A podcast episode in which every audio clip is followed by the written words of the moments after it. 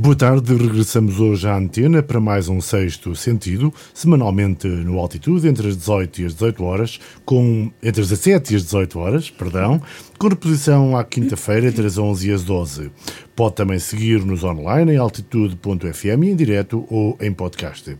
As mulheres vêm todas as semanas à rádio para comentar a atualidade na Guarda, na região, no mundo e no país. Esta semana connosco Paula Camilo, Dulcineia Catarina Moura e Sandra Amaral bem-vindas. Começamos a nossa tertúlia, Paula Camilo, por olhar para a vizinha Covilhã, onde a candidatura em aliança entre o PSD e o CDS leva a que a homofobia tenha sido explorada de forma surpreendente, quase vexatória, com a distribuição de folhetos com as fotografias dos candidatos Pedro Farromba e Adolfo Mesquita Nunes e a provocação sobre a sexualidade. O que vos parece? A sexualidade e a homofobia ainda podem render votos? Não sei se terás visto a imagem, o cartaz. Vi a imagem. O que te parece? Fiquei extremamente chocada, pela negativa, obviamente. Hum, vi a imagem e vi depois a resposta uh, do Adolfo Mesquita. E do Pedro Farromba também. E, e, e do Pedro, por acaso, não vi. Uhum. Fiquei extremamente chocada. Ela, absolutamente lamentável, absolutamente vergonhoso. Não faço a mínima ideia de quem é a autoria, uh, mas é eh, é por detrás de um anonimato, creio eu, não é? Portanto, não há. Mas foram distribuídos há... algumas centenas ou alguns milhares de folhetos, nomeadamente pelos cafés da Covilhã. Que Como é ou seja, que quem os distribuiu tinha rosto. Se calhar é possível uh, proceder criminalmente. Uh, ponto de interrogação. Uh, eu vejo isso, eu acho que é, é política no, no, seu pior. estamos numa. A sociedade, de facto, está a viver eh, uma fase de crise, crise de valores extremamente preocupante. Se dá votos, poderá, poderá dar votos a uma extrema-direita que tem muitas vezes esse tipo de. ou tem tido esse tipo de discurso. A maioria das pessoas penso que não dará. Não, não, não, não, não, é, não é apelativo. A, Antes, pelo a sociedade moderna já a, não se revê nesta separação e nesta classificação Quero do indivíduo? acreditar que não. Pelo sexo? Uh, sua... Quero acreditar que não. Acho que não e acho que será uma minoria. E uma minoria extremista que tem tido, não sei se a quer colar à direita, mas cola mais à, à extrema-direita, que tem tido um discurso um pouco desta natureza. Portanto, eu não sei de quem é a autoria, uh, há, acredito que seja uma minoria e acredito que não traga votos. E, e fico profundamente chocada e profundamente indignada uh, por isto. Eu primeiro até achava que era uma montagem. Depois, quando li que de facto isto estava publicitado, e agora quando me dizes que se deram ao trabalho de ir aos cafés, ou seja, numa relação de maior proximidade com as pessoas para chegar mesmo a toda a gente, é absolutamente aviltante. E foi partilhado nas redes sociais. Exatamente. É difamatório, é, é, é aviltante, é gravíssimo e, e espero que não abra outro tipo de precedentes para esta campanha. Começamos muito mal na Covilhã, designadamente. Dulcinea. Eu acredito até que isto vai é, dar mais força à candidatura do Pedro Farrumba e desta coligação com Adolfo Mesquita Nunes. Acredito e quero acreditar nesse sentido, porque efetivamente estamos a falar uh, de pessoas que são muito válidas, com provas dadas uh, e que têm total direito de, de, de, se, de, se, expressarem, seja de que forma, têm o direito a se apresentarem como candidatos também muito válidos. E eu repudio qualquer manifestação de homofóbica, de discriminação, discursos de ódio atitudes uh, que provocam sinceramente esse, uh, esse mal-estar, mas também acredito uh, numa visão muito mais otimista que tenho para o, para o país. Uh, e, e, temos que dizer que Portugal ocupa o quarto lugar e subiu. Em relação aos últimos anos, naquela que é a lista dos países que mais respeitam os direitos das pessoas, portanto, da comunidade LGBTI. portanto, eu acho que nós não somos hasteou uma bandeira, desculpa. Pois, e nós não somos um país que, eh, que a expressão seja os que discriminam. Sim, Creio sim. que essa parca minoria. São uh, casos pontuais. Que sejam casos pontuais, é uma parca minoria que não vai ter expressão, que não vai, por isso, ganhar votos e isso não se vai repercutir certamente em votos. Antes, pelo contrário, isso até vai afastar as pessoas de votar em pessoas que discriminam. Estava a baixar aqui o meu monitor porque de facto não via a Sandra, peço desculpa. Sandra. É, este assunto também me choca de forma negativa, como é óbvio. Uh, acho que tentar discriminar alguém pela sua orientação sexual não faz mesmo parte de, do respeito que devemos ter pelos outros. Uh, logo à partida, para mais, esta semana que sinalizou, dia 17 de junho, realmente a, a luta contra a homofobia. Maio, até junho, sexto... não, maio. Ai, maio, maio, maio. já estou em junho. um, e, e, que se falou nesta luta e que se sinalizou dia 17 e sendo como também a Dulcineia referiu, somos o quarto país nesta lista. Uh, de 49 países, total de 49 exatamente, países. Exatamente, que respeita os direitos, uh, acredito que a maioria das pessoas não, não discriminam uh, as outras pessoas pela sua orientação sexual. E devemos ver isto de forma natural para não criar este ódio este ódio. Relativamente a esta situação concreta, eu também sou sincera, eu quando vi, pensei que era uma daquelas montagens que passam nas redes sociais. Um, Uh, o caso ainda é mais grave, portanto, tentarem fazer campanha utilizando uh, uh, este ponto, que não é ponto forte nem ponto fraco, é vida privada de uma pessoa, uhum. que ninguém tem a ver. se não conseguem combater a candidatura com ideias e com projetos, e é este o argumento que eles têm para tentar alcançar votos, sinceramente não acho que vão conseguir um, grande, um, grande resultado. será mesmo uma minoria, como estava a dizer um, a Paula. Continuamos a falar de sociedade, já o fizemos, aliás, em semanas anteriores.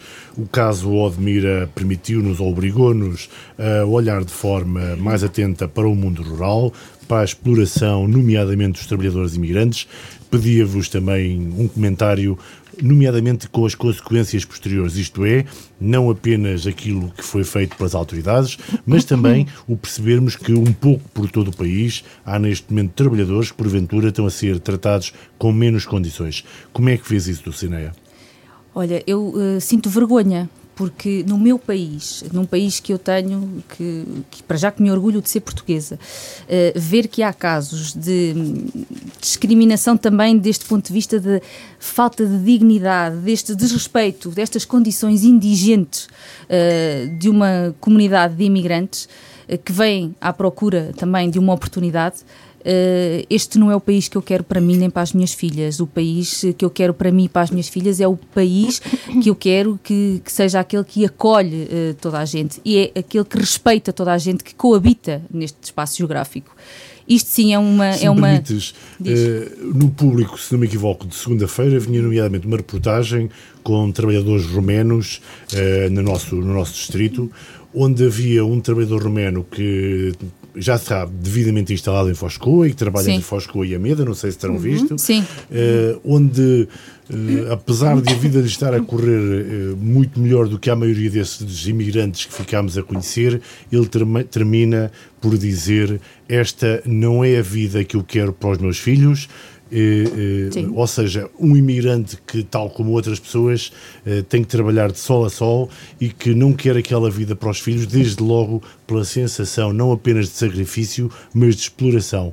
O que é que ocorre para as pessoas se sentirem exploradas, para além do trabalho imenso que possam ter que fazer para serem compensadas? Eu, sinceramente, em relação. Eu, eu vi a reportagem, vi outra também de indianos a trabalharem no, no fundão, portanto, na exploração uhum. da cereja, uh, e incomoda-me, incomoda-me, nós não temos mão de obra para trabalhar, quer dizer, não temos gente, não é falta de mão de obra, não há gente disponível para trabalhar, para fazer as colheitas e para, portanto, cumprir com essas, uh, com a missão necessária naquilo que é a agricultura, que nós temos muita dela também, que nos ajuda a ter um espaço, um território mais desenvolvido.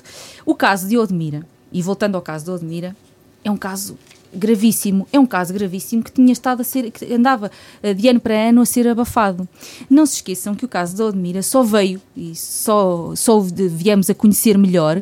Porquê?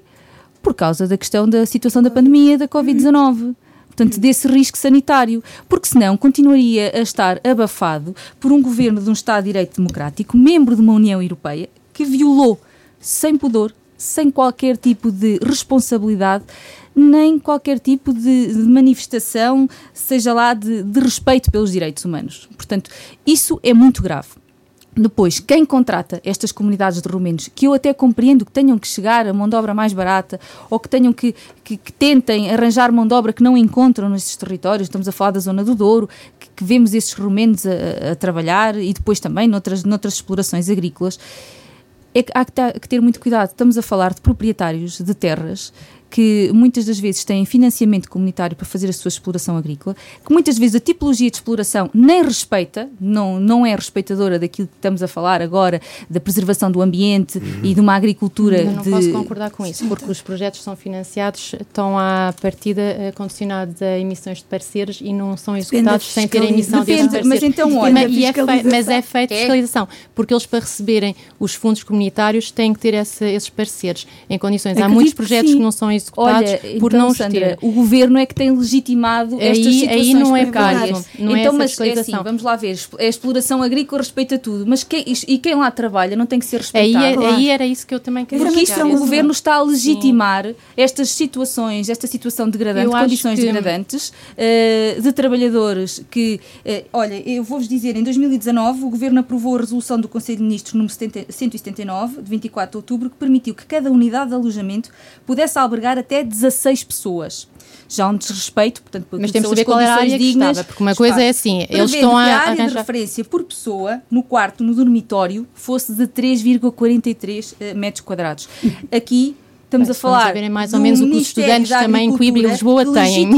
O Ministério da Agricultura que legitimou, que também tem responsabilidades, parametrizou as condições degradantes de vida e de trabalho e que só agora, uh, por questões da pandemia, e graças à abençoada pandemia, eu acho, que, abençoada pandemia, eu acho que a questão também é assim, o nosso país nunca foi atrativo para os imigrantes uh, se instalarem cá, porque há países da Europa mais desenvolvidos, até porque nós não somos o país europeu que recebe mais imigrantes. Nós temos é uma E não, ainda nunca houve uma política, uma forma de olhar para este, para este assunto e, e, para serem tomadas condições. Quando agora o Luís estava a perguntar que, e nesta entrevista ao a um imigrante que ele não queria esta vida para os seus filhos, claro, as pessoas que imigraram há 60 anos para a França e que andaram também a trabalho de sol a sol e foram queriam. extremamente explorados, também nenhum deles ia dizer que queria criar melhores condições para os seus filhos e foram enterrados. A questão era um Agora, pouco, nós que sempre fomos um país de imigrantes... Sim, como é que estamos a fazer, a, estamos a aplicar as, as condições... Esquecemos foram, que nos anos sim. 60 tivemos os Bidonville em claro, Paris, sim. onde os imigrantes portugueses não foram propriamente acho ninguém, bem tratados. Acho que ninguém... E agora estamos a fazer rigorosamente o mesmo a quem chega à nossa acho terra. Acho que a gente ficou chocado com o que viu, não é? Claro que uh, há, há, realidades que correm bem. Eu conheço uma realidade, tenho um amigo na Meda que tem, um, uh, tem 30 hectares de um pomar intensivo e que tem búlgaros, tem, tem indianos Uh, e tem. Ai, agora não consigo lembrar qual. Ele tem lá um número fixo de pessoas, 10, que já estão lá, têm condições. Ele recuperou casas que tinham na quinta e, e estão até a pensar a trazer as famílias. As pessoas estão contentíssimas porque estão ele cria integradas. condições, estão integradas e estão a gostar. E isto é que é o normal, as pessoas sentirem-se bem. Uh, há falta e isso a Dulcinea tem razão, é assim, é na agricultura, é na, na construção civil. Uh, há 20 anos atrás eram os ucranianos, até era mão qualificada, muitos deles, eh, quem é que não se lembra? Muitas trabalhadoras engenheiros civis a fazer os trabalhos que as pessoas não queriam, empregado doméstico, sim, uh, na construção civil sim, e sim. até ganhavam menos do que a pessoa nacional. Verdade. Agora, há que encarar o problema e acho que foi um abre-olhos e há que haver uma política nesta área. Claro e tomar as Eu também claro nisso aí, claro o, o que aconteceu eh, tem que ser Além resolvido. desta imigração, Paula, também ficámos a saber, não, já o comentámos aqui noutros espaços de comentário, que a, Del, a, a Coffee Cabo, o João Cardoso, hum. comentou, tornou público que está neste momento a preparar um grupo na Tunísia de jovens licenciados tunisinos para virem trabalhar futuramente na Coffee Cab, porque, porque em Portugal não consegue arranjar mão de obra qualificada. qualificada. É um outro nível de imigração mas o problema está em que não só na mão de obra menos qualificada, como na mão de obra mais qualificada, nós temos falta de recursos neste momento. É verdade, é, é grave. Isso também tem a ver com também tem a ver por um lado com o facto de, por exemplo, na área da engenharia, eh, saírem poucos engenheiros, não haver eh, mão de obra qualificada nessa área em número suficiente para preencher os quadros de empresas como, por exemplo, a da Coffee Cup. Depois também tem a ver com o facto de não ser muito, em termos de recursos humanos, muitas dessas, muitas dessas empresas não atraem suficientemente e, e, alguns dos jovens que por aqui passam, não digo na Cabo ou na Sodécia, mas enfim, vou dizendo transversalmente, Exato. acabam por se ir embora porque não se sentem uh, que seja verdadeiramente, verdadeiramente atrativo do ponto de vista remuneratório claro. e do ponto de vista da gestão dos recursos humanos. Portanto, por um lado há carência e por outro lado os poucos que há não sentem que devem ficar porque não se sentem verdadeiramente, não, não sentem verdadeiramente que haja futuro nessas empresas. Não estou a particularizar sim, de uma forma genérica, de uma forma genérica, isto acontece. Também há o problema das médias nas faculdades e do número de licenciados em determinadas áreas que saem, que pode também problema pode passar por aí. Portanto, haver eh, um número insuficiente de quadros qualificados em, em, áreas específicas e, portanto, quando se abrem cursos e quando se abrem vagas, é preciso conhecer muito bem as necessidades do mercado de trabalho para ajustar, saber ajustar, para saber exatamente se tem que haver um equilíbrio. Óbvio, claro. não é? Tem que haver um equilíbrio. Sim, também poderá haver mão de obra qualificada que está na, nos centros urbanos, nos grandes centros que urbanos, vir, que não vêm, porque uh, uma coisa é uma pessoa, se calhar solteira, e até se desloca para, para o interior e vem e, e aceita esse desafio. Outra coisa é um casal, ele até tem emprego e traz a mulher e trabalha onde? É uma questão de política porque depois há esta questão é. de não é? Para, li... para, deslocar a família toda também tem que garantir claro. que depois há emprego para, para, para o cônjuge, seja mulher, seja homem, conforme não para vamos conclu... aqui pôr o género Muito no, bem. nos engenheiros. Toda a razão. Quando há tempos aqui falamos de que viriam não sei quantos mil postos de trabalho e muitos deles uhum. qualificados, uhum. já estávamos a adivinhar Sim. que era impossível recrutar aqui, Sim. aqui na Guarda, claro. e, e enfim já e em Portugal, eh, quadros qualificados já estávamos a imaginar isto. Portanto, não é minimamente surpreendente é pena. Mas a mim não me choca que venha uh, imigrantes qualificados. Porque, não, eu tenho pena uh, Normalmente essas jovens... pessoas vêm e até querem uh, trazer família. Assim, é preciso ver que isto nos, na última década temos. Portanto, global, as pessoas vão, vão morrendo e há muito menos nascimentos. Portanto, em termos de, de população. Um problema demográfico. Exatamente. É, Portanto, um... Temos um problema demográfico muito, muito Mas também sério temos que, que, que, olhar para o outro lado. Né? Recentemente, o, o presidente executivo da, da Altice referiu que Portugal é dos países que mais exporta exporta talentos. Portanto, nós também temos que reconhecer que temos, temos talentos lá fora. E temos. Temos claro mentes brilhantes lá fora. Talvez não, podem voltar um dia. E trazer é bom. Às vezes é preciso sair da ilha para conhecer a ilha, dizia o Saramago, não é? Sim. Sair da ilha e damos mais valor. E acho que vão trazer contributos importantes um dia mais Eu acho que sim, mas faz-me lembrar, há muitos anos atrás, e vocês eram mais novas do que eu, o Luís não tanto, em que se falava da fuga dos cérebros Exato, sim, sempre se E de quadros superior, toda a gente ia para fora e lá fora sim. era extraordinária, porque aqui não tinha condições.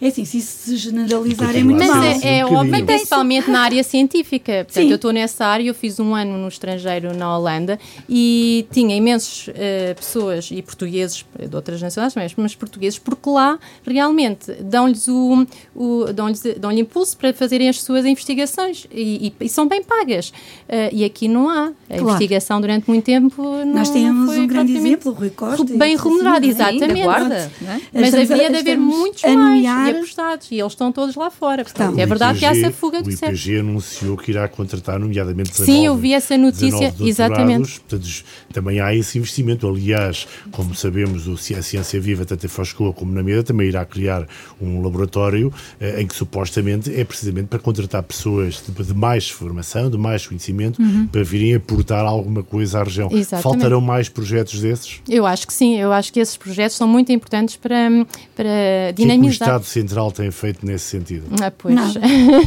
Mas isso é, é foi sempre o problema. Eu já ando nesta área há 20 anos, tenho amigas minhas que tiraram curso de investigação e tiveram que, muitas delas até tiraram outro curso ao meio, porque desistiram, porque não era com bolsas de 700 euros. Conseguiam sobreviver. Queriam conseguir sobreviver e tiveram que deixar aquilo que elas gostavam de fazer, uh, projetos de investigação e que poderiam uh, trazer mais mais-valias, mais-valias, principalmente na, na, na, área da saúde, um, e tiveram que desistir, e desistiram e foram tirar outros cursos.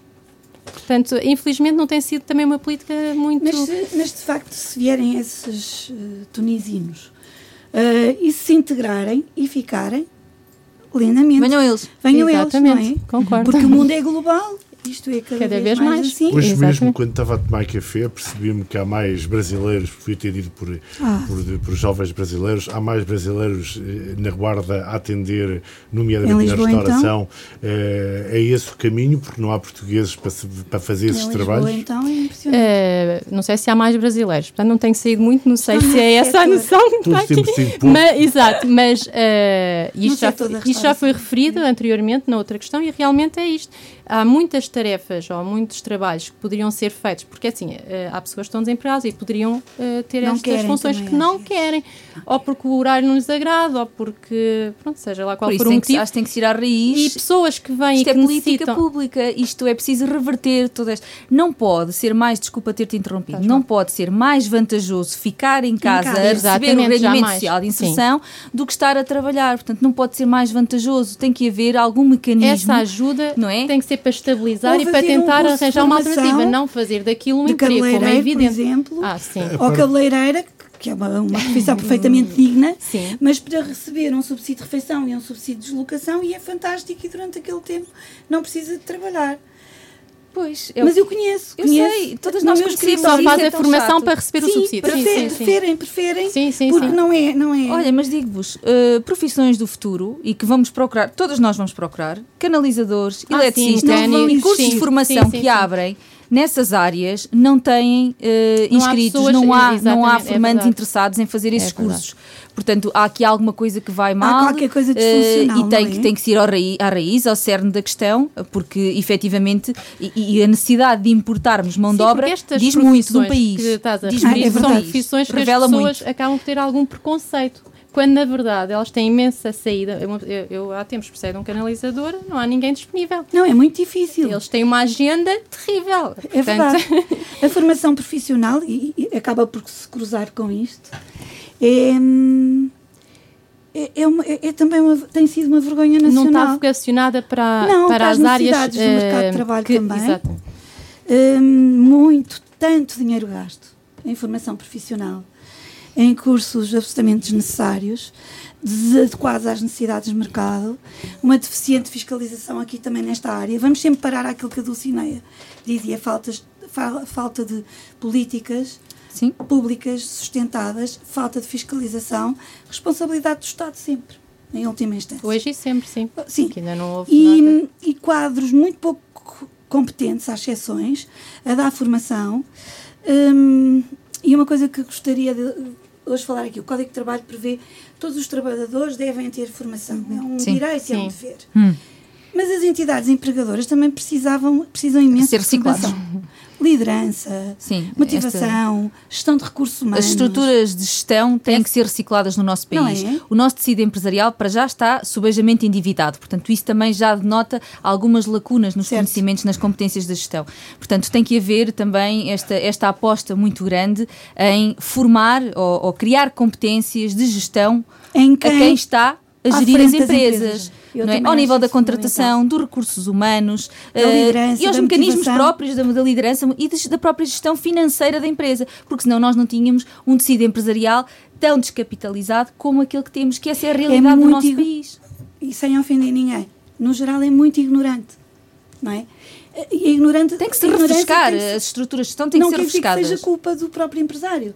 É, não, não, não, tem, não há pedagogia e não há para os mercados competitivos, meios, não é? Exatamente, não há atualização para que eles não há atualização. conhecimentos para poderem estar no uh, mercado de forma mais competitiva. Dias, às vezes fazem-nos perguntas dramáticas quase, não é? Como Quando vamos a estudar e chegamos aos casos, aos casos de estudo falar em nós de, e de sucesso de, de empresas que têm, têm progredido nos últimos anos, nós vamos passa? perceber que houve um refrescamento da estrutura de gestão. Exatamente. Houve reciclagem de conhecimentos claro e houve entrada de, de, sangue novo, por assim dizer. Uhum. Portanto, esse refrescamento é fulcral. Deixavam de se cometer tantos erros, deixava de se recorrer tanto ao crédito bancário, uh, portanto, isso tínhamos que ir mesmo à raiz da questão, mas acho que se conseguiria desvirtuar uh, aquele que é o atual paradigma. Uh, por demagogia ou para ganhar os votos das aldeias ou por simples justiça, as autarquias têm gasto milhões de euros, como antes gastaram milhões de contos, em infraestruturas nas aldeias e, no entanto, as pessoas partem e as aldeias foram ficando abandonadas. A Fidélia Pissarra, nossa companheira de tertúlias, que vai estar aqui na próxima semana, considera que esse investimento nas aldeias permite dizer que é um luxo viver no mundo rural. Sandra, o que é que achas? é um luxo. É, eu não há, eu acho que estarmos a, a dizer que se investe no mundo rural e que é um desperdício uh, não é correto porque podem ser poucas pessoas, mas também merecem ter as condições. Se calhar estão a falar dos campos uh, desportivos que se fizeram em todas as aldeias, não é? Normalmente é, é o primeiro investimento que se pensa. Hum. Pavilhões, um, pavilhões. Existem, se calhar também agora já não Estão são tão usados por. Sim, não são sim. tão usados, mas também, se houver uma dinâmica dos presidentes junto de freguesia, podem tornar aquilo Uh, para outra função. Acho que também temos que ser um bocadinho inovadores. Uh, é, um, gente. é, um, é a função? Uh, portanto, os recintos Agora não tenho data nenhuma junta de freguesia, mas era algo que poderia pensar bailarico, assim para bailarico. ter uma saída. Mas não assim, o bailarico é óbvio. Mas é o problema é a falta de gente. Não há jovens durante. Sim, não há jovens. não há jovens. Do... Sim, os, os bailaricos são feitos aos fins de semana e normalmente ao fim de semana há muitas pessoas que. A polícia guarda fica vazia, porque vai toda a gente para as aldeias, como diz há a Fidélia. Agora vão. Antigamente iam para os centros comerciais, hum. agora muita gente foge para a aldeia. Pandemia, sim. não é? Na, durante a pandemia, eu sou um caso, sou um caso desses, em que... Sentiam-se uh, mais seguras, não propriamente? Nem pelos mais seguros, portanto, eu estava farta de estar na minha casa durante o confinamento, fui para a casa da aldeia, portanto, tenho espaço, as moças corriam por onde quisessem, à vontade, ar puro, e a utilizavam os parques infantis que lá estão, portanto, elas utilizavam, utilizavam isso para jogar uh, futebol e basquete e, e, outras modalidades, portanto, uh, sim, a pandemia acho que teve esse ponto forte também, fez com que muitas gente regressasse e aproveitasse o, o bom das aldeias. O contacto uh, com a natureza. O, sim, o contacto. Um, uma sensação de segurança nunca também senti, Nunca, exatamente, nunca senti insegurança das meninas andarem pelas ruas. Uh, de se cruzarem com outras pessoas, um, uh, terem outras atividades para fazer, uh, fugir um bocadinho à, à televisão, aos tablets. e acho que muita gente, aliás, vê-se isso. eu vi, acho, não sei se foi na visão, que há um acho que foi Bragança que há quatro, uh, escolheram quatro famílias para irem viver para Bragança de experiência digitais. Um mês, não é? Uhum. Um mês, exatamente. E essas pessoas estavam maravilhadas. Primeiro conseguiam trabalhar.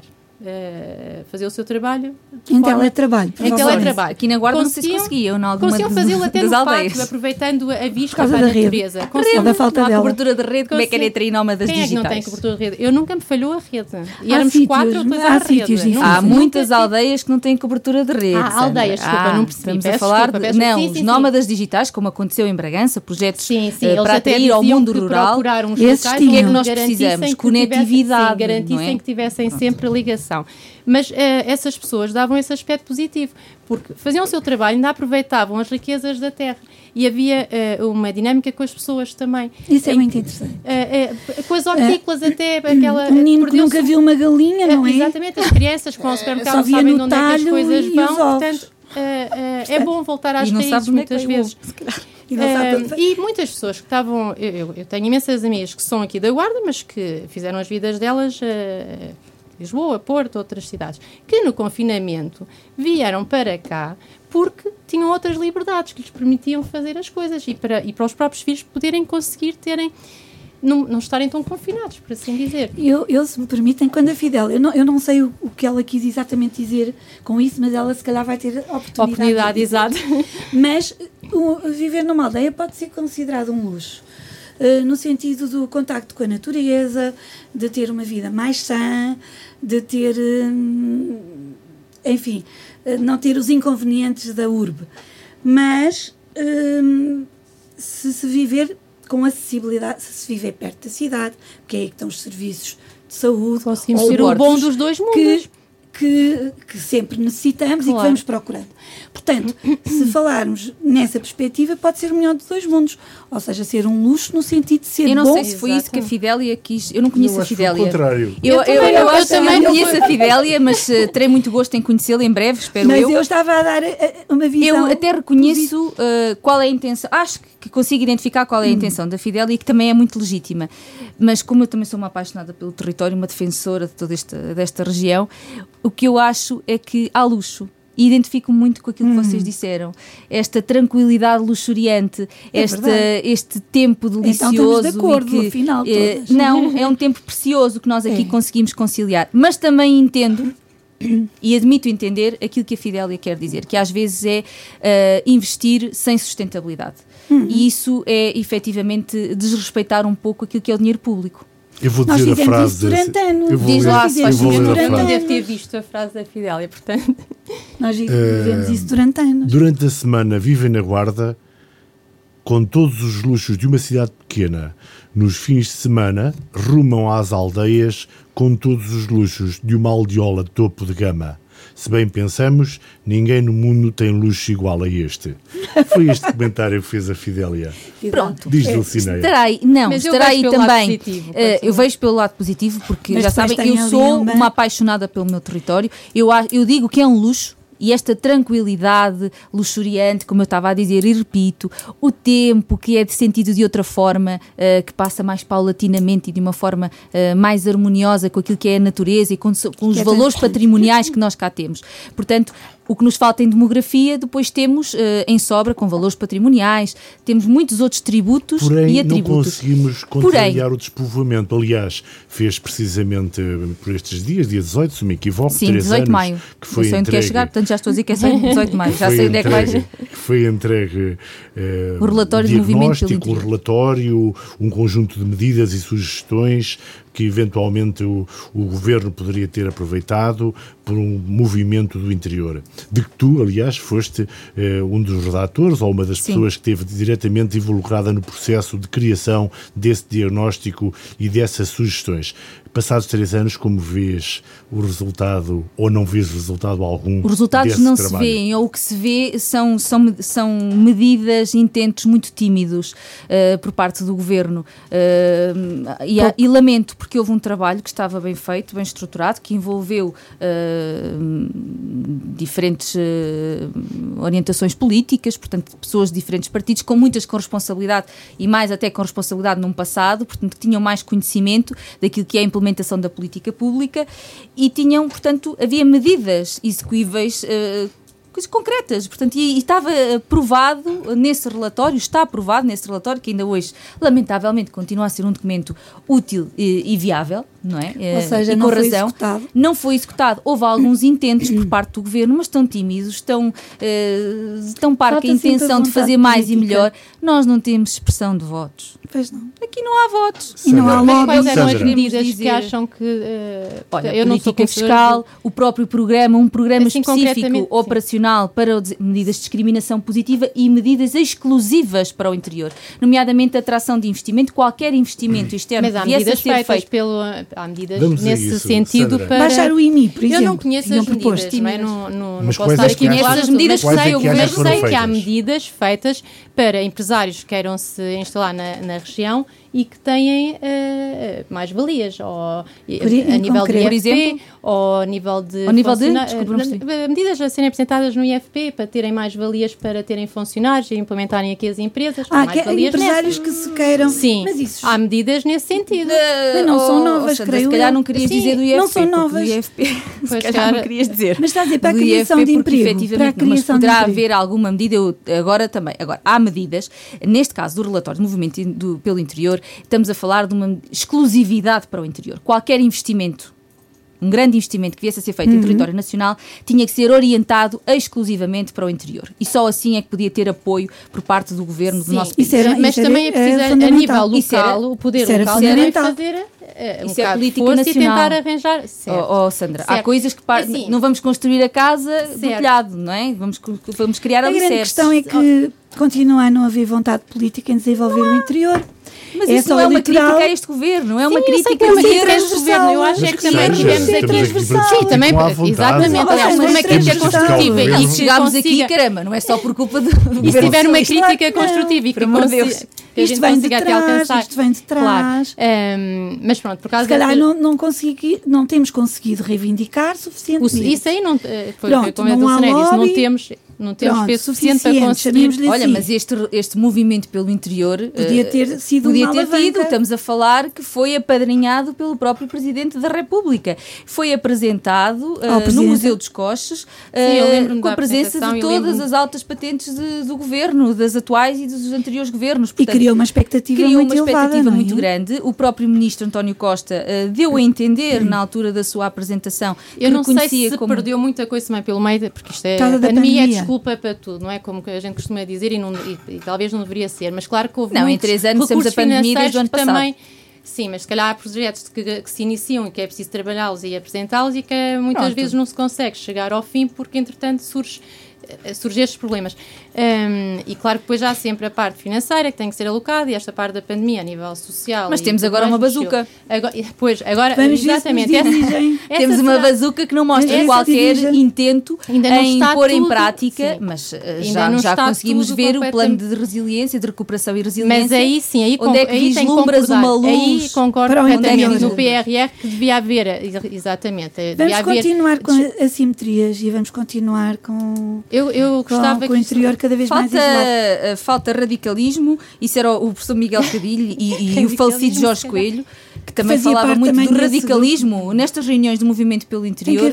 Das medidas radicais, hum, Álvaro Mar dizia radicalismo, todos com muito radicalismo, muito radicalismo, e efetivamente falta radicalismo falta essa audácia política. Uh, uh, uh, pelo meio, aliás, na semana passada, no programa Coisas da Vida, houve um comentador que referiu que a Secretaria de Estado na Guarda tem sido tão discreta que não se dá pela sua existência. Eu... Essa terá sido, porventura, uma das medidas que, não, tendo, não sendo uma resposta um ao movimento, foi uma medida que foi a instalação de, de, de, se não me equivoco, três secretarias de Estado fora de Lisboa, uma delas na Guarda. Até que ponto é que essas medidas entrosam ou não nessa dinâmica de descentralização, se esse é o caminho? Sandra. É assim, para começar, a Secretaria de Estado, é, é que isto, é, as pessoas confundem um bocado as coisas. A Secretaria de Estado não é um serviço local, nem é uma estrutura que pertence a uma delegação regional qualquer. É, é, a Secretaria de Estado é um centro de decisão nacional, portanto, depende da sua tutela, do seu Ministério. Uhum. Se calhar as pessoas dizem isso porque está na periferia e as pessoas na, está localizada na periferia da Guarda as pessoas não veem o movimento, não veem a atividade que há e pode dar essa percepção de que não há uh, trabalho ela pode estar localizada. Mas já podia estar ela no podia centro, estar no centro, supostamente estaria no centro. Está, está há dois anos em obras Sim, no centro. Ela podia é? estar no centro e as pessoas teriam outra percepção, se calhar. Mas isso não interessa. O que interessa é o trabalho que é feito. O que interessa é que esse trabalho pode ser feito cá, pode ser feito em Lisboa, pode ser feito em qualquer lado, porque é trabalho que é feito no gabinete. Mas há uma vantagem muito importante. A vantagem é que temos a Secretaria de Estado cá, com políticos de cá, com técnicos de cá, que conhecem a região, conhecem os problemas temos na Mas qual região. é a vantagem que agora tem tirado A vantagem é leem os problemas, leem a região uhum. e conseguem uh, trabalhar para a solução, para criar medidas, medidas uhum. que são feitas Embora... não para o nível regional, mas para o nacional. Pois, eu ia dizer, agora, as medidas não são nacionais, não, são, as, não, são, não são regionais, uh, são, não são regionais, mas são nacionais, não é? Tem a sensibilidade de ler esta região e, e então... perceber qual é uh, as necessidades que ela precisa, porque assim, em Lisboa há muitas secretarias de Estado também podiam decidir, mas se calhar não sabem os problemas têm. Pois há a proximidade, há a proximidade local que a é proximidade muito, que é pode ser interessante, mas em que é que se refletiu positivamente para nós? Agora até parece para que nós, eu mas a fazer para nós como? O que, é qual é o trabalho deles? Eles não é o trabalho de andarem no campo. O trabalho deles é, é criar medidas que respondam aos problemas As nacionais. Eles certo. Olha, eu, por exemplo, achei que, coitado, o que aconteceu à, à nossa ministra, uh, Ana Mendes Godinho, que ela, uh, portanto, sabemos a garra que ela tem, os projetos que ela Não iria uh, tentar um, ehm, pôr em prática quando agora esta pandemia e teve que apagar o fogo, não é fácil não é fácil, teve que, uh, portanto, teve que agir em várias ações, teve que deixar outras coisas suspensas. Hum. Este trabalho é feito no gabinete. Não estavam a contar que a Secretária de Estado ou que os seus técnicos andassem por aí Tomar, se calhar até, tivesse, até, se tivessem tempo até podiam, mas não têm, eles estão a trabalhar para medidas nacionais. Portanto, eu não percebo muito bem esta crítica à Secretaria de Estado. Ainda bem que ela está cá, até haveria, havia, havia de haver mais no interior. Uh, porque se calhar tinham o outra realidade do tinham outra realidade descentralizou. O pioneiro sim, foi o Santana sim, Lopes. sim, sim, na Bulgária. Pioneiro na descentralização depois, depois acharam que foi uma experiência às vezes falta esta falta esta percepção da realidade Posso concreta só... para depois passar para eu até eu escrevi porque às vezes posso ser mal interpretada, que às vezes sou um bocadinho mal interpretada pela Sandra, porque eu? pronto, não. Uh, eu escrevi vantagens, vantagens da Secretaria de Estado da Ação para já, um primeiro passo naquilo que é o papel da descentralização, a importância da descentralização Exato. dos serviços do Estado. Certo. Há um estágio. Um estágio. Primeiro passo, está dado. Só que não se pode confundir descentralização com deslocalização dos serviços. Deslocalização Sim. também pode ser uma primeira instância de um primeiro intento da descentralização, portanto, estamos longe de descentralizar. Depois, atrair esses serviços, portanto, descentralizar, neste caso, para a nossa guarda, para o interior. Também acho que é um fato positivo, apostar nos recursos humanos do território, valorizar as pessoas certo. do território. Está a ser bem Agora, Eu acho que esse é, esse é, é o Estás primeiro. a ser bem interpretada. Pronto. Acho que, eu acho que é, Sim, que é importantíssimo exatamente. dar notas de que há Sim. valor, há potencial humano no nosso território. Agora, o trabalho, esse potencial humano, se são as equipas que deveriam ser, Sim. isso aí dispenso-me, acredito que sim. Mas eu Claro. não estou a fazer, Sim. eu estou a acreditar. valor. Depois, em termos de vantagens concretas naquilo que é a ação social, É muito sinceramente, eu contava ter assistido a mais e melhor. Mas estou a falar de âmbito nacional, porque também vejo as notícias de do, do telejornal nacional. Não, não leio só o jornal Certo, interior, sim, Luís, claro. desculpa, mas não é só, não sou tolhida só ao Mas jornal que medidas é que gostavas Ehm, de ver mais? Numa altura como esta, que nós atravessamos e atravessámos episódios muito difíceis na altura da, de- destes- da pandemia, provocados pela pandemia, eh, se foram tempos, viveram-se tempos muito conturbados. Num primeiro, na primeira, no primeiro confinamento, o primeiro despoletar de casos positivos nos, nos lares e centros de dia, população envelhecida afetada com o vírus, eh, até se entende que, eh, portanto, que tenham sido encarados de surpresa hum, e que possa ter havido ali algum impasse Era tudo vezes. experimental. Depois, era, foi uma experiência, portanto, É apanhou-nos a todos surpresa. Negativa, mas- Mas é. depois, é assim, com os erros, com, com os problemas, eh, criam-se ensinamentos, estratégias e temos que nos saber, temos que criar mecanismos de antecipar novos acontecimentos. Eu não creio que isso esteja a ser feito. As tais brigadas de intervenção na- nos lares, nos centros de dia, tardaram foi muito mal o que se viveu. A- realidade foi muito complicada. Tardaram. Portanto, numa primeira, temos que ser todos tolerantes. Pá, no início foi difícil, tudo bem, Na mas depois, vaga, eh, quer dizer, perpetuar os problemas, não estancar eh, essa sangria que houve, sangria, eh, portanto, no sentido figurado, desde logo, portanto, não se notou aí grandes feitos por parte desta Secretaria de Estado e até de- do Ministério, se entendemos.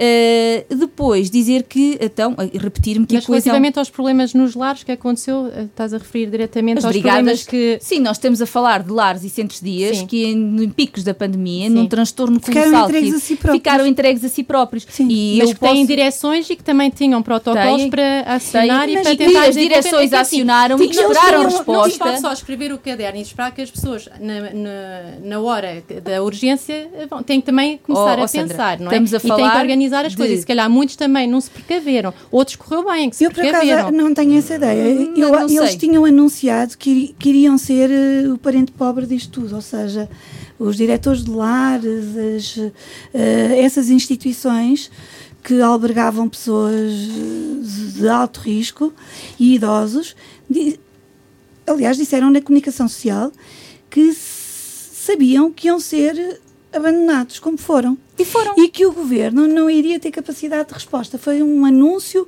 prévio àquilo que efetivamente aconteceu. Podiam ter antecipado alguma coisa. E a responsabilidade da antecipação de uma resposta completamente diferente era totalmente do governo. Era do governo. Portanto, claro que eles tinham os seus próprios planos e se não tivessem tido, a desgraça teria sido muito maior. Eh, eu- Sim, se não houvesse planos de contingência internos teria sido internos, muito, então muito maior. Por acaso, acho que nesse aspecto o governo falhou, eh, falhou muito e falhou redondamente. Mas eles sabiam. Eu lembro perfeitamente de um, de um dirigente ehm, de uma IPSS dizer nós vamos ficar entregues a nós próprios. E assim aconteceu, até que enfim as coisas se apaziguaram, mas por outros, por outros motivos. Eh, portanto, acho que o Ministério. Mas isso nem tem a ver com, com ter estado, estar na guarda, não está. Nada, absolutamente nada. Caramba. como dizia, não a- tem- não nós tem estamos, nada a ver Luís perguntou-nos, a Secretaria de Estado. Sim. Dá-se a casualidade, Eh, por de- decisão do Governo, a Secretaria de Estado está na guarda. Eu concordo Quer com dizer, Eu um, mais concordo. dos serviços está na guarda, porque continua a estar centralizado em Lisboa. Até que ponto é que A grande como mais-valia- instalar secretarias de Estado ou outros serviços podem Eu contribuir vejo- para Qual é o princípio do fortalecimento da coesão social com a instalação desta, desta Secretaria de Estado? É, é que é assim, não sou eu que tenho que dizer quais são as, as soluções, as maravilhas que fez esta Secretaria de Estado. A Secretaria de Estado, então, se as fez, tem, Tem que, as dar a conhecer. Porque eu, sinceramente, não conheço. Eu começo a dizer que esta Secretaria de Estado, pronto, pode ter sido boa por estas questões que eu acabei de apontar, mas os resultados, efetivamente, do seu serviço, do seu métier, eu não os conheço. Mas se eu não os conheço, não quer dizer que seja desinteresse da minha parte, da Paula, da Sandra, do Luís. Quer isto dizer que, se calhar, não está Não a dar a deram conhecer, não está a visibilidade. O trabalho comunicar. nacional é uma avaliação nacional. Então, é mas assim, eu comuniquem continuo o a que fizeram achar de bem para a guarda. Eu acho que a grande mais-valia. Não é bem para a guarda, é para, bem, é para o bem de todas. Quer Mas dizer, calma, faz se localizaram na guarda, a guarda tem que ter A vantagem Claro. que tem é loca... Eu- eu é- só vejo nós uma somos capital vantagem. distrito, temos, a- a- a- temos aqui uma secretaria, guarda, uma secretaria de Para Estado. esta zona, emprego. Vejo essa Não, eu não vantagem. vejo secretaria de Estado como emprego.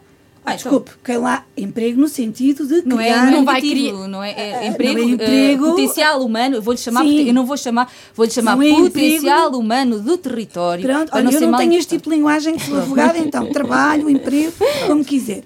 Eh, não é? Mas estamos a falar da mesma coisa. O segredo mais mal guardado da política guardense foi desvendado por estes dias. Sérgio Costa, que há dois meses se remeteu ao silêncio após Rui Rio ter declarado Carlos Chaves Monteiro como candidato à presidência da Câmara da Guarda pelo PSD, anunciou que se demitia da presidência da Conselhia do PSD e que seria ele próprio candidato independente e contra o PSD à Câmara da Guarda. Paula Camilo, uma ex-militante do PSD, que leitura fazes deste anúncio? E desculpa ter dito que eras Gostei uma ex-militante, suponho que toda a gente sabe. Eu, eu já, já nem me lembro há quantos anos eu sou, eu não sou militante. Eu sou ex-militante, Ok. não é? Mas já É, eu sou militante e ex-militante, Já dirigente. fui militante.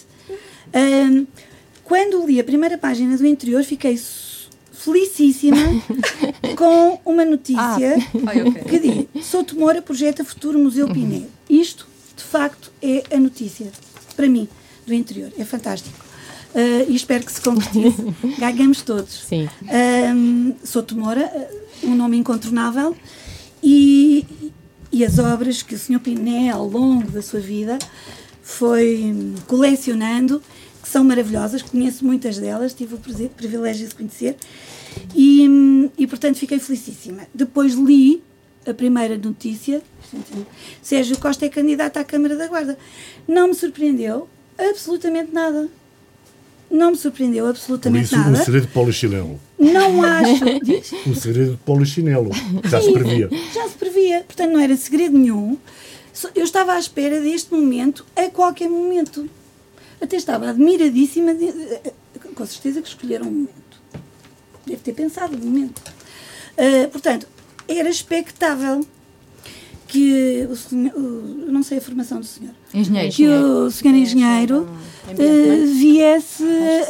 Que era, eh, de- ele, ele, ele consid- considerou sempre o natural candidato à Câmara da Guarda. Portanto, está aqui a confirmação dessa, de algo há muito anunciado. Mas como Não é me vais perguntar. Alguém que foi 20 anos militante do partido, que Essa era é outra. dirigente, que era o responsável pela conselhia, como é que fez esta atitude de um momento para o outro? No, aliás, no momento em que ainda era em exercício presidente da conselhia do PSD, demite-se dessa função e candidata-se contra o partido eh, de que era dirigente até então. Podia ter feito as coisas com um timing um, um bocadinho diferente. Ou seja, eh, ainda é militante, não é? É isso que estás a dizer. Ainda, sim. ainda é militante, eu não conheço a factologia toda em termos cronológicos. Mas Supostamente, imaginamos que sim. supostamente Portanto, era militante até ao momento que anunciou. Até- Exatamente, que deixa de o ser. Demitiu-se da presidente da. Conselhia, Ou seja, é tudo em catadupa. Acho que podia ter sido algo mais elegante. Sim, é claro que... algo mais elegante. E assim, eh, foi uma, apel- apelidada uma, uma candidatura de vingança. Não sei se é, se não. Eh, só o senhor é que sabe as suas íntimas motivações, eh, embora nós possamos fazer leituras. Conjecturar. Mas, mas a verdade é que foi, isso foi, hum, do ponto de vista, hum, foi, foi algo incorreto, do meu ponto de vista. Agora, é perfeitamente legítimo ele candidatar-se, formar a equipa muito bem entender, vai tirar votos aqui e ali, eh, vai tornar a campanha muito mais picante. Muito mais Até interessante. porque eu já o tive como interlocutor num programa aqui e, e percebi que é, é beligerante, portanto, se calhar vai trazer muito picante à campanha que neste momento está. Ainda, não, ainda nem é campanha, mas que, é Ainda não que está, campanha? ainda não há campanha, mas está morna, está calma, embora o Presidente já esteja a fazer campanha, obviamente. Não enquanto Presidente, mas enquanto candidato. Ah, Estou muito afastada do microfone. Ah, mas ele vai trazer picante à, à, à campanha, claramente, até pela sua natureza, parece-me. Do pouco conheço. Isto não é a Sandra. primeira vez que acontece. é? como é evidente. Já eu acho que o PS em 2013, sim, com os resultados exatamente, que não foram a votos tu ficaste, porque... tu ficaste do lado formal uh, de apoio ao PS ou tiveste com a lista independente na altura? Eu, Se é que podemos saber. Uh, pois, uh, é assim, eu sempre gostei do Dr. Virgílio Bento e sempre tive uma proximidade. Eu, eu vou dizer aquilo que eu sou. eu nem a feijões gosto de perder, a verdade é essa, mas tenho fair play. Quando perco, admito que perdi e assumo a derrota. Aqui a situação é esta, portanto, o, o Sérgio Costa, presidente da Conselhia, e eu não quero dizer que ele, calhar, dominar é, a palavra, é uma palavra forte, mas ele conhecia, uh, conhecia, tinha alguma influência e acho que tinha muita gente do PSD do lado dele, se uh, fosse deputado da Assembleia Municipal, os presidentes de junta. Portanto, ele sempre fez o trabalho de casa do partido. Portanto, que ele ganhou a, a conselhia com larga maioria, não é? Portanto, ele sentiu-se um bocadinho, uh, literalmente, posto de parte, sem perceber muito bem porque é que não tinha sido escolhido. Um, normalmente devemos assumir a nossa derrota e ficar. Claro que ele não quer. É uma candidatura, é uma candidatura independente, não sei se é assim tão independente, ou será assim tão independente, ele irá tentar uh, conciliar com outras pessoas e criar credibilidade na, na candidatura. Assim, o importante é, é, o importante para a Guarda, o importante neste momento é se ele apresentar um projeto válido com, que, que enriqueça o debate político, perfeito. Que isto vai criar um, que isto vai criar aqui algumas frações, vai, uh, como é evidente, porque é notório e é notório que ele tem muita gente PSD que está do lado dele e que o apoia. Portanto, há aqui, há aqui ele vai ter, como é evidente, ele também sabe que conta com esses apoios. Um, portanto, iremos ver o que é Já que, que, que, é que vai. Ex-militante. Mas não há nenhuma comparação com isto, ok? Podes continuar. Bem, então eu não sou ex, sou mesmo militante do PSD. Diria que seria que tinha sido apanhada de, de, surpresa. É jovem há mais tempo. Eu sou jovem há mais tempo. Jovem há mais tempo que eu, te, leva vantagem. Uh, diria que não fui apanhada de surpresa só do ponto de vista do seguinte, uh, porque já corri ao boato. Claro. Portanto, não foi uma surpresa, mas de facto surpreendeu uma atitude de Sérgio uhum. Costa. E até me decepcionou. Surpreendeu-me e decepcionou-me porque acho que o Sérgio Costa, uh, enquanto vereador, foi um vereador muito competente, tecnicamente também muito válido, portanto, e não se venha agora dizer que é independente. Isso aqui é o surreal. Ou o Sérgio Costa, das duas, uma, ou andou toda uma vida a enganar-se a ele próprio, a quem rodeava, dizendo-se uh, social-democrata, ou agora, do dia para a noite, já não reconhece qualquer valor na social-democracia que ele militou quase uma vida inteira e entretanto agora encontrou o caminho da independência. Portanto, mas esse caminho de independente tem que se construir, tem que deixar algum tempo, há, tem que haver um hiato de tempo. Eu diria que a Paula Camilo neste momento já estaria em condições para se autoafirmar e intitular independente. Sim, e ele aceitou é? um projeto no executivo em que ele estava e que Estamos afirmava e aceitava. Um e agora, vereador, afinal... Um vereador em funções que até ontem era presidente da Conselhia do PSD. Portanto, se ele queria mostrar de forma até tão... ontem, portanto. então, mas até ontem que eu vi no Jornal Interior nas redes sociais do Jornal Interior, que sigo, não é? Religiosamente. e acho que uh, sou fã e mereço também esse reconhecimento da Rádio Altitude e do Jornal do Interior, certo? Portanto, o que eu ia dizer. Do, da Rádio Altitude. Portanto, faço questão de integrar a Comissão de Honra da, da, Rádio Altitude e do Jornal Interior, se faz Também, e do Jornal, do Jornal Interior. Obrigado. Voltando ao Sérgio Costa, a mim só me custa que agora se auto-intitule independente, quando ele de independente não tem nada. Sim, e também, que, vamos lá ver, se PSD, se queria demitir, resto... se queria tomar esta atitude, sejamos pragmáticos. Isto, o que este tempo todo ele não gostou da decisão da Comissão Política Nacional do PSD em dar continuidade ou permitir que fosse dada continuidade aos mandatos, aos, aos presidentes atualmente em funções. Se quisessem prosseguir, se quisessem recandidatar-se, teriam prioridade. Portanto, isso é, não é decisão de distrital, de conselhia, é uma decisão da Comissão Política Nacional, como aconteceu, por certo, com o Partido Socialista da uhum. Guarda, que tudo levava a crer que seria António Monteirinho e vem a Federação Sim, Nacional. Mas nós é um bocadinho diferente, e porque as coisas foram é... feitas de forma uh, faladas, com consenso, e, e os nossos estatutos são um bocadinho diferentes. E, por exemplo, o Sérgio Costa muitas vezes disse em, em, em afirmações que ele não percebia porque que não era escolhido. Portanto, Sim, não sabe quais os critérios. A Dulcineia está a dizer é que mau. o critério Achava que era é mau. Do titular do PS e do PSD não percebi, é uma situação similar. Similar, não é similar nem todo, porque o PS está tranquilo, temos, uma, temos um candidato que todos apoiam. Mas o PSD está nervoso ou o Sérgio Costa estará nervoso? O, o PS Aí... não está nervoso, o PSD é que, pelos vistos, está bastante. Não sei, não sei. Está, porque, é, não é? Aí, tentar... Mas isso aí, quando, os nervos que, que sejam bons para apimentar. que era uma situação similar, na medida em que a Conselhia. Que veio uma deliberação da Federação Nacional. Atenção, nós, nós, a sua escolha, nós, mas a deliberação a nacional foi diferente. A Conselhia tem um processo para uh, escolher o seu candidato. Nós, uh, ao contrário da, do PSD, que é distrital, escolhe. Nós não, passa pela Conselhia. Não, não, não. A Conselhia e tem a Conselhia, durante, então, desde o ano passado, no verão. completamente desautorizada. Não, a nossa Conselhia não. não foi desautorizada autorizada. O que aconteceu foi que o nome haveria ter surgido anteriormente. Isso sem dúvida. Uh, tardou, pela, tardou em aparecer. Houve a procura de candidato, o Montrinho disse, sempre disse que estava disponível, foi a votos e a Conselhia um, uh, votou nele. Entretanto, surgiu a possibilidade do Dr. Luís Couto, foi falado e foi aceito, e está conversado. Desde e, e ninguém. Desde, claro, isto é feito com a coordenação da equipa Pronto, de Lisboa, então, tudo bem. Era mas, só isso que eu queria Mas houve consenso, mas aqui o, o Monteirinho não. mostra uma atitude de, de ah, mas eu não critiquei António Monteirinho, atenção. Mais. Eu não Ao estou... contrário aqui do Sérgio Costa, que Pronto, eu que estava. Bem, eu vou, PSD, posso agora repetir. Para... Efetivamente, tal qual aconteceu com o Partido Socialista, veio uma deliberação nacional. No caso do Partido Socialista, tal como está a dizer a Sandra, foi bem acolhida. No caso do, do PSD, o presidente da, da Conselhia não aceitou, não entendeu essa deliberação da CPM.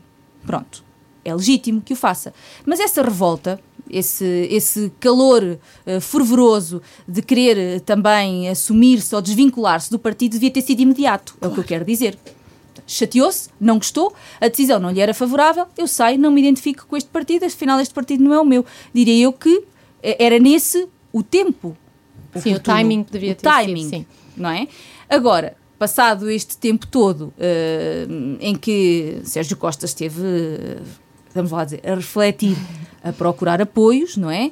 Eh, neste, neste período de reflexão, continuou insistentemente e teimosamente como presidente da Conselhia do PSD, a tal Conselhia que ele se sentiu ultrapassado e se sentiu Pronto. Mas ele não, tem o apoio, não tinha o apoio da Conselhia? É, é, ou é só mesmo ele que está contra? Olha, é porque eu, eu assim, ele sempre falou na Presidente da Conselhia e sempre teve a, eu foi eleito, e foi eleito por aquela Conselhia. Eu não pertenço, maioria, eu acredito que sim, que a mei, pelo menos a maioria é da estrutura da Conselhia é, quisesse. Se é Sérgio Costa versus. Então, se ele já era o líder da, da, estrutura, mal fora se não apoiassem ele dizendo ele que queria. Oh, Sandra, aí, não sei. Estamos assim a chegar ao final da edição de hoje. Num minuto para as três, algum momento que queiram ainda destacar da última semana ou destes dias últimos, nomeadamente aquelas imagens que vemos em Ceuta. Paula, como é que, como é que vês a situação dos imigrantes a passarem para a Europa ou querem vir para a Europa à procura de uma vida melhor?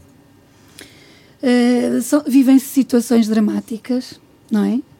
Vejo isso com muita tristeza e com muita apreensão. Uh, temos que ser inclusivos e temos que criar condições para incluir uh, essas pessoas e trazê-las para onde quer que seja com a maior dignidade. Preocupa-me sobremaneira uh, assistir a estes êxodos constantes de imigrantes, uh, famílias inteiras, crianças e é um problema que a sociedade global vai ter que enfrentar e vai ter que ter uma resposta muito digna, se possível, concertada. Sandra. Eu, eu faço, eh, eu concordo com a Paula e queria só, porque já temos pouco tempo, sinalizar que hoje também é o dia do médico de família, também era importante, também é um hum. assunto que às vezes já falta, não é? Isso fala, também queria sinalizar esse dia. da Ministra da Saúde baixámos nos últimos 5 anos Eu sei que tem sido cerca de 100 mil pessoas que, que estavam sem médico de família, família. e tem-se visto com a formação e cada vez mais formação em médicos de família. Fica satisfeita com é, o facto de termos passado de 1 milhão para 900 mil pessoas Fico sempre que se diminui, sei, todos os dias pelo menos um já é uma mais-valia porque há uma proximidade à família e esses cuidados são os primeiros. Há dois anos que não tem médico de família. Não tens médico de família? Há dois anos não, porque está de baixa, senhor, e não, não há uma Mas substituição. Já assunto. Não, já não disse. estão a tratar do Mas eu disse. Ah, pronto, pronto. temos aqui um, um plano. Uh, que não posso dizer. Não posso dizer. Eu, para terminar, o que é que eu queria também salientar aqui, para além de que está na agenda da questão do enclave espanhol, de Ceuta e de Melilha, é o que se passa na faixa de Gaza, uhum. que é ah, por deveras preocupante. Sim. E notem bem que estive a ler e estive a ver um documentário que me deixou mais preocupante. Prioridades do Hamas. Conquistar Jerusalém, matar o infiel número um, segundo os, os islamistas radicais, é o Papa. E terceiro, pasmem-se, porque eu fiquei pasmada, recuperar Al-Andalus que é tão Ai, somente é a nossa Península Ibérica, que é uh, querer o controle sobre estes territórios que, segundo eles, são sagrados e que é deles. Portanto, estamos a falar da Península Ibérica, Portugal e Espanha. Portanto, assim chegamos ao final desta edição do Sexto Sentido. Obrigado à Dulcinea Catarina Moura, à Sandra Amaral e à Paula Ramilo. Na próxima quarta-feira cá estaremos de novo, entre as 17 e as 18 horas, numa edição que será conduzida por Madalena Ferreira, que terá a companhia de Elsa Salzedas, Ludovina Lopes Margarido e Fidélia Pissarra. Continuação de um bom dia e obrigado por estar connosco.